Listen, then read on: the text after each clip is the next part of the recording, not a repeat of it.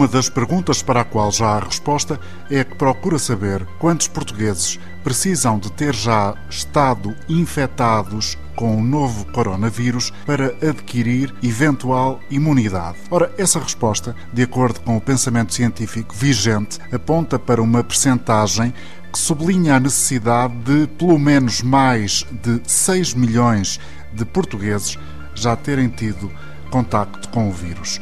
Esta é uma das respostas que pedimos ao virologista Pedro Simas, do Instituto de Medicina Molecular de Lisboa. Bom, estes números que eu lhes vou dizer, a porcentagem, que são dos 60% a 70%, é uma porcentagem que é estimada por, por, por, pelos epidemiologistas e pelos virologistas uh, do mundo inteiro, que é estimada numa base científica, que é na capacidade de disseminação do vírus. E, portanto, e na virulência que o vírus tem. Portanto, isso significaria que uh, entre 6 a 7 milhões de portugueses teriam que já ter sido infectados naturalmente para então termos este equilíbrio na população e o vírus se tornar endémico. Os testes sorológicos, a questão da imunidade de grupo, dominam a interação com Pedro Simas. Mas vamos por partes. Enquanto não é encontrada uma vacina para o novo coronavírus, é preciso encontrar respostas dentro do próprio coronavírus, do novo coronavírus, ou seja, a chamada imunidade natural ou a imunidade de grupo. Mas afinal, o que é isso? A partir de um determinado número de pessoas que já estão imunes, que já contraíram a infecção e resolveram a infecção e ficaram com essa proteção, só a partir de uma determinada percentagem dessa população é que se cria um sistema em que o vírus atinge um equilíbrio e a quantidade de vírus no meio ambiente é já tão pequena e a probabilidade de contatos já é muito menor as pessoas que estão ativamente infectadas, nos seus contatos pessoais do dia a dia, já não vão encontrar muitas pessoas suscetíveis. Baixa a carga viral no ambiente e baixa a probabilidade do grupo de risco de ser infectado. É o que se passa com os vírus endémicos. Sim, mas então o que são isso que acabou agora mesmo de referir, os ditos vírus endémicos? São, por exemplo, os vírus da gripe sazonal? Gripe sazonal, com estes próprios coronavírus que são sazonais, que no inverno vêm, vêm com mais força, mas existe uma população que, eh, eh, eh, no geral, lida bem com estes vírus, já tem imunidade, mas também, de vez em quando, acontecem os problemas de os grupos de risco, as pessoas mais velhas serem infectadas. E aí continua a ser um problema. Mas a, a, quantidade de pessoas que são infectadas nesse grupo de risco, normalmente, nestes vírus que já estão em equilíbrio com a população humana, é muito pequena, felizmente. Mas então é completamente seguro dizer que quem já contraiu o vírus, que já esteve infectado, fica com imunidade? Não há uma resposta absolutamente definitiva para isso em relação a este vírus, porque ainda não passou o tempo suficiente para termos essa informação. Agora, seria extremamente improvável que isso não aconteça. Aliás, eu não conheço como virologista de há mais de 30 anos que anda a estudar e a ensinar virologia, eu não conheço nenhum vírus que não provoque imunidade.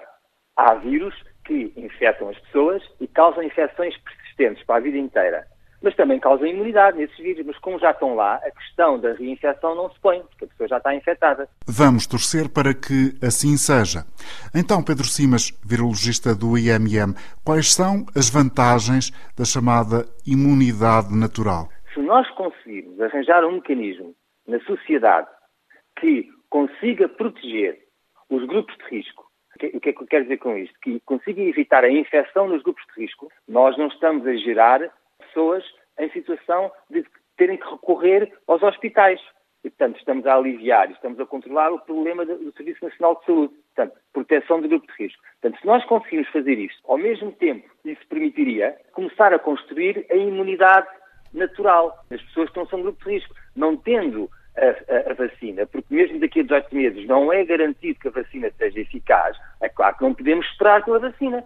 E, portanto, a única solução está no próprio vírus. E eu, quando olho para o vírus, é uma solução fantástica. Repare, nós temos vacinas, hoje em dia, que são utilizadas na população humana, que se chamam vacinas atenuadas. Há, há dois tipos de vacinas essenciais.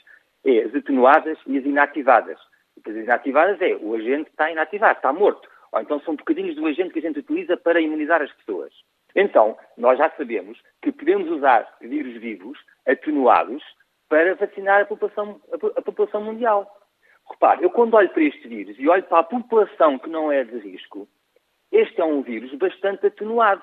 Portanto, nós temos a possibilidade de, com cautela, o podermos usar para construir esse, essa imunidade populacional e rapidamente em alguns meses, solucionarmos o, o, problema da pandemia, porque à medida que vai sendo construindo a, a imunidade de grupo, vai-se diminuindo e diluindo o problema, é óbvio que vai haver pessoas, vai haver fatalidades, isso é inquestionável, de pessoas que, apesar de estarem do grupo que não é de risco, que têm problemas e que podem morrer.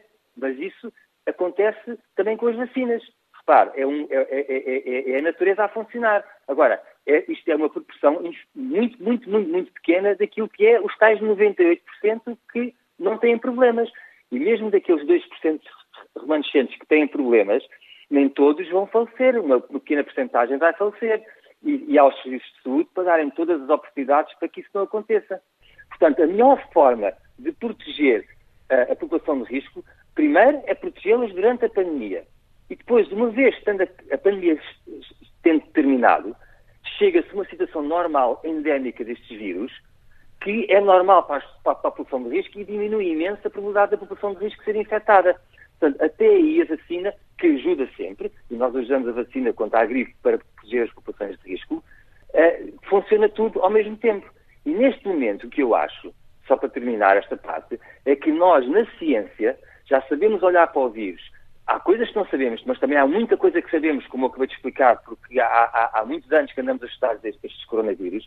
Temos agora duas ferramentas que são essenciais para conseguir controlar de uma forma eficaz esta infecção natural, que é, primeiro, o distanciamento social, que funciona, e temos a ferramenta dos testes. Portanto, e para arrumar ideias, isolamento social, a etiqueta higiênica, isso são aspectos absolutamente essenciais. Mas então esta ferramenta dos testes sorológicos, é certo que a comunidade científica portuguesa está apostada no desenvolvimento desses testes, ou seja, para perceber quem está imune ao novo coronavírus. Mas, Pedro Simas, há já uma data para que eles estejam a ser realizados de uma forma maciça? Estamos a desenvolver estes testes para que daqui a duas, três semanas o teste esteja desenvolvido. O que é preciso depois é que as autoridades competentes peguem neste teste e o amplifiquem de modo a que o usem de uma forma massiva. É melhor fazê-lo com este teste básico, que é o teste clássico nós todos os dias utilizamos na, na, na ciência, mas aplicado a outros micro-organismos, do que estar à espera de um teste comercial feito no estrangeiro e, e ter acesso a esse, a esse teste. Acho que é muito importante, nós temos massa crítica científica no país e temos infraestruturas que podem ser independentes do resto do mundo. Estamos a fazer o um, um, um máximo que podemos no que diz respeito à, à detecção do, do ácido nucleico viral, com, com, o tal chamado teste FTPCR, Estamos com, com um protocolo com a Cruz Vermelha uh, e com o Ministério do, do, do Trabalho e Segurança para uh, ajudar na testagem das pessoas que vivem, vivem nos lares, e isto leva-me à, à, segunda parte. Quem é que são as pessoas que vamos começar a testar com estes testes serológicos? Neste momento, a, a prioridade vai para os profissionais de saúde, as pessoas que lidam com os lares e com os grupos de risco. Portanto, essas pessoas têm que ser as primeiras a serem testadas e a verificarmos têm imunidade e que podem contatar com segurança com os grupos de risco. Para arrumar as ideias, até este momento ainda não há testes sorológicos a ser aplicados às populações. Mas já sabemos, por exemplo, que o Presidente da República, Marcelo Rebelo de Sousa, já o realizou e não, não está imune ao novo coronavírus nesta data. Os testes implicam retirar sangue a uma larguíssima maioria da população, ou seja, ainda não estão suficientemente afinados nesta altura. E só com muita experimentação será possível responder àquela que é a pergunta essencial e para a qual ainda não há resposta. E essa pergunta é: qual é o nível de defesas necessário para sabermos que alguém é imune?